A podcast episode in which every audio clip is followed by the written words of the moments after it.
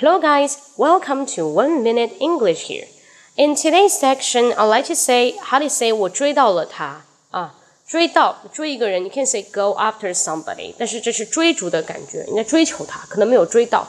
那如果说你追到一个人，你可以 say get somebody，OK，get her heart，获得了他的心，get her heart。But a better word, usually we use informal expression. It's a verb plus preposition，就是动词词组去表达。你可以说 ，Finally, I won her over. Finally, I won her over. What's won her over? It's a won her over is win somebody over，就是把某人的心给获取了，他就喜欢上你了。So win over, win over. Got it?